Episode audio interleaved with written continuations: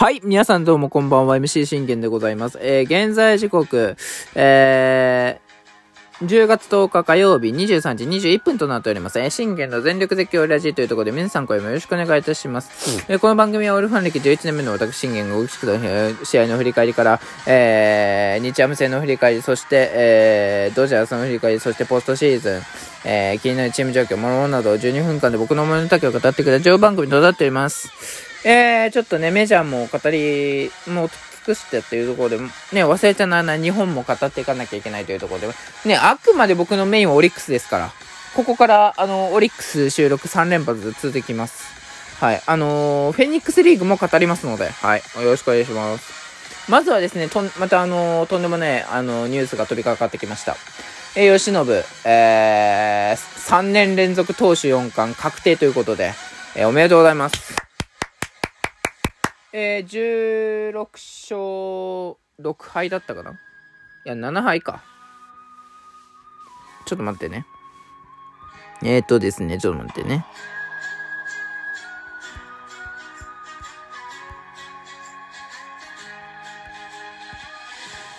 多分ね、16勝だったと思う。16勝7敗だったかな。うん。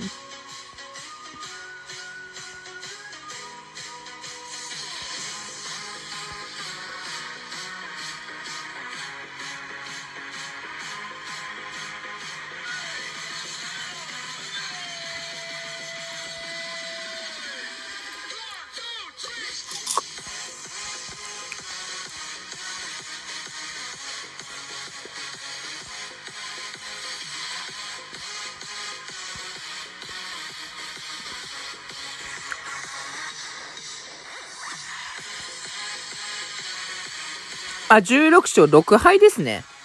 はいはいはい。16勝6敗で、えー、史上初となる3年連続投手4冠に輝いたということでございます。えー、最多勝も決まり、最優秀防御率も決まり、最高勝率も決まり、最多奪三振の4つ、すべて獲得しましたということで、ただね、5冠取りたかったね。うん。ただ5冠目っていうのは、やはりあの、沢村賞だと僕は思ってますから。しっかり沢村賞も取って投手5冠取りましょうよっていうところでございます。まあもう取るでしょう。おそらく。うん。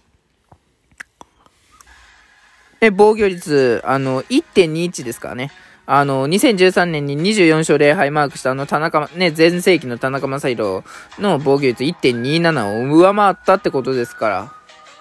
ねこれでもし、もしですよ、あのー、シーズン最終戦でまた吉信に投げさせてたって、それでなったら本当にあのー、防御率0点台に、行く可能性はありましたからね。うん。本当にあのー、疲労さえなければ今シーズンは逆にまた、ね、18勝だったり、あの、20勝いけるかなっていうのはありました。うん。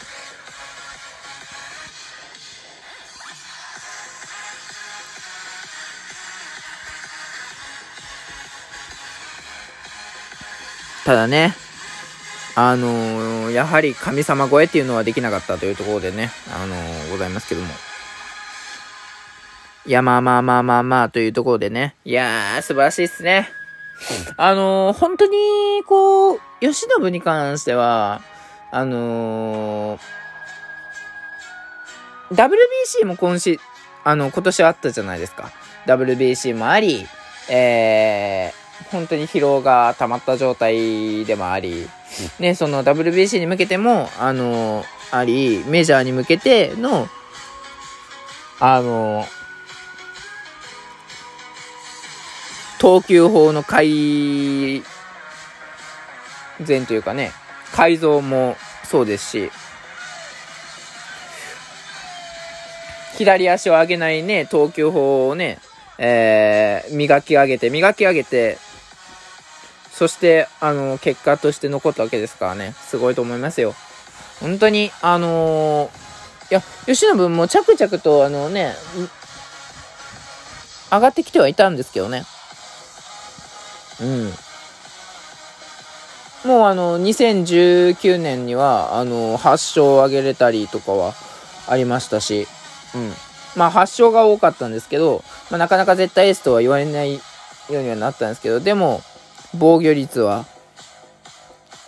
ね、と、獲得しましたしとか、脱三振も取りとかいうのもありましたしね。ね、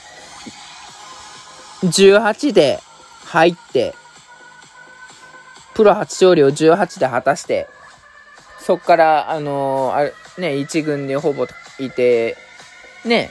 あのー、こっからまあ改造して改造して改造して、進化して、進化して、今、あの、慶喜がいるわけで、ね、2021年は、あの、主人公と呼ばれる、あの、もうほんと慶喜無双が始まり、そこで初めて、あのー、パリ、パリーグ内にも山本由伸という男が、あ伝わり、まあ、パリーグ内にはもうすでに伝わってたんですけど、なかなかあの、千賀滉大というね、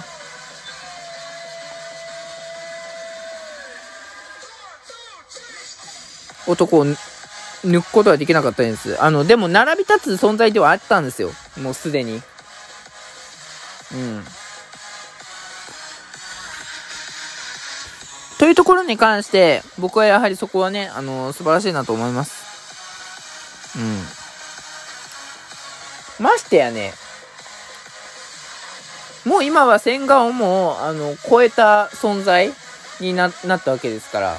もう今やね、あの、パリーグだけじゃなくてセリーグ、もうあの、日本のエースになったわけですからね。で、まあ来年からは世界のえー、や山本と呼ばれるようになるわけですから。ね、しっかりそれを WBC でも証明しましたからね。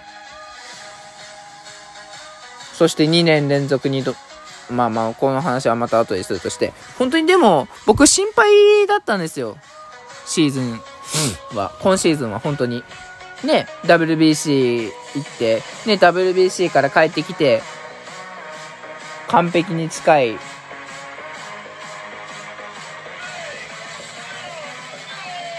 慶喜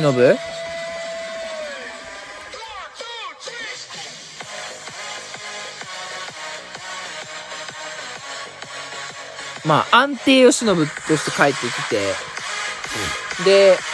2勝目できるかなと思って、このままポンポンっていくんかなと思った、今年は無敗でいくんかなというのはあったんですけど、やっぱ WBC 疲れには勝てず、ね、佐々木朗希とのね、もう二度とない佐々木朗希との投げ合いで、負けて、ゾゾマリンでですよ。吉信ゾゾマリンは得意じゃないですか。でもそこで負けて、悔しくて、4失点もして、それでも7回投げ切って、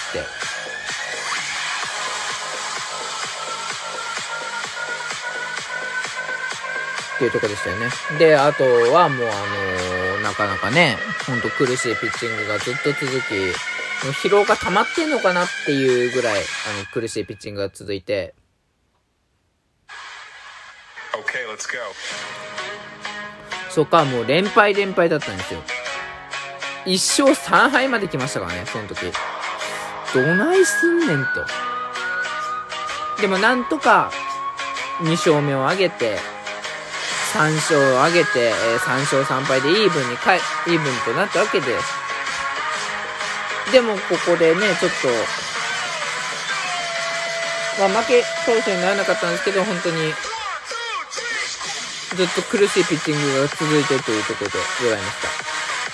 まあ、一度登録抹消されて、そこから、っていうところでございました。うん。本当にそこからは、登録抹消してリフレッシュ抹消という形でね、あの、抹消されたんですけど、帰ってきて、えー、淡々々と行くかと思ったら、まあ、なかなかうまくいかないなというところもある。でも、2桁までたどり着いて、というところでございました。まあでも8月までは本当にフラフラもうね、あのー、してるぐらい本当に心配だったんですけど、なんか、こう、フォー、フォークを入らん、カーブが入らん、フォーク落とせないとか、ストレートがボール球になる、四球が多くなるとかね、あの、いろいろあって三振が取れないとか。由伸は本当にあの、本来三振取れるピッチャーですからね、あの、やっぱり不安は、不安材料としてはありましたよ。うん。でもそんな中、ね、あの、2桁やったと思ったら11勝上げ、12勝上げ、13勝上げと、一気にいって、ほんで14勝目には、あの、煮えを飲まされたあのね、ゾゾマリンで、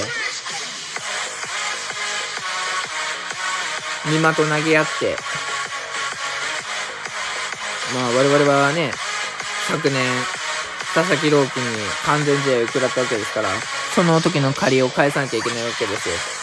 その時の借りを返す、吉信の2年連続2度目のの完璧な回答を見せて、えー、勝ちましたと。もうここから吉信の状態はかなりもう良くというところでございました。まあ、あのね、良くなかった時もありましたけど、あのー、ね、なんとか本当に、点々点々といくような感じでね、しっかり16勝を挙げれたということに関しては、僕は良かったのかなと思います。うん。そして防御率1.21。今までにない吉信の最高記録を叩き出せたということで、本当に投手4冠おめでとうございます。おめでとう。な、本当にあのー、CS のファイナルもそうなんですけど、もうあの、吉信は本当に今、それ以上に、あの、日本シリーズ西尻であの投げたいっていうのはあると思うので、で、西リでのね、あの、リベンジ、去年のあの、不甲斐ない自分、あの、ヤクルト戦で見せた不甲斐ない自分を取っ払う、もう、吉信無双をね、あの、見せてくれると僕は信じてくるので、しっかりまずこの CS ファイナルで吉信無双に期待しましょう。バイバイ。